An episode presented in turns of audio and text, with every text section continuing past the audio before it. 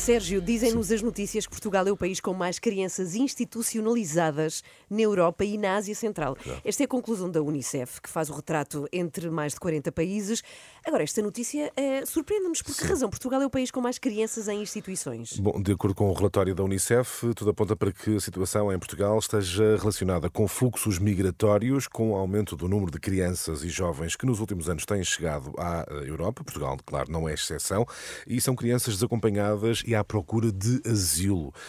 A consequência disso, a Unicef conclui que 95% das crianças acolhidas em Portugal eh, estão em acolhimento residencial, ou seja, estão de facto em eh, instituições. E quantas são, Sérgio? O número concreto, e o número é bastante revelador, Inês. Entre os 42 países da Europa e da Ásia Central, alvo de análise, Portugal acolhe 294 por cada 100 mil. Isto no quadro de 42 países, o que praticamente, corresponde ao triplo da média uh, mundial. Pois, são, pois. Dados, é, são dados que revelam uma excessiva dependência do acolhimento residencial em vez das famílias de acolhimento. Uhum. E perante estes dados, deve haver recomendações da Unicef. Claro, a Unicef recomenda, por exemplo, a adoção de um plano urgente para retirar crianças de instituições, ou seja, são necessárias, de acordo com a Unicef, políticas que promovam alternativas ao acolhimento nessas instituições.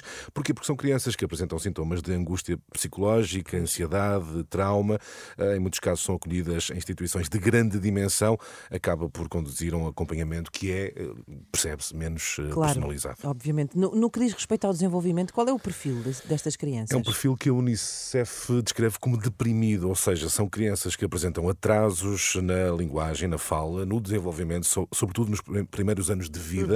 Eh, Isso é fruto da negligência emocional a que ficam sujeitas, eh, o que em muitos casos se traduz numa muito maior exposição a situações de abuso e exploração, é outra das notas a reter.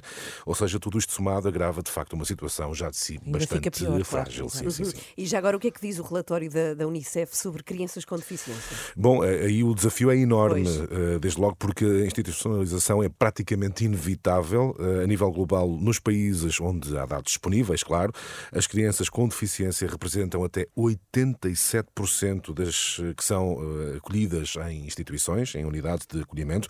E no caso português, os dados mais recentes, relativos a 2022, indicam que 14% das crianças institucionalizadas têm algum tipo de deficiência, mas este é um quadro com uma tendência crescente. Portanto, a situação é ainda mais eh, complicada, mais grave, quando se tratam de crianças portadoras de deficiência. Obrigada. O explicador fica no site da Renascença. Obrigada pela explicação, Sim. eh, Sérgio. Fica em podcast e também no site rr.pt. Até já, Até já. 17 para as 8.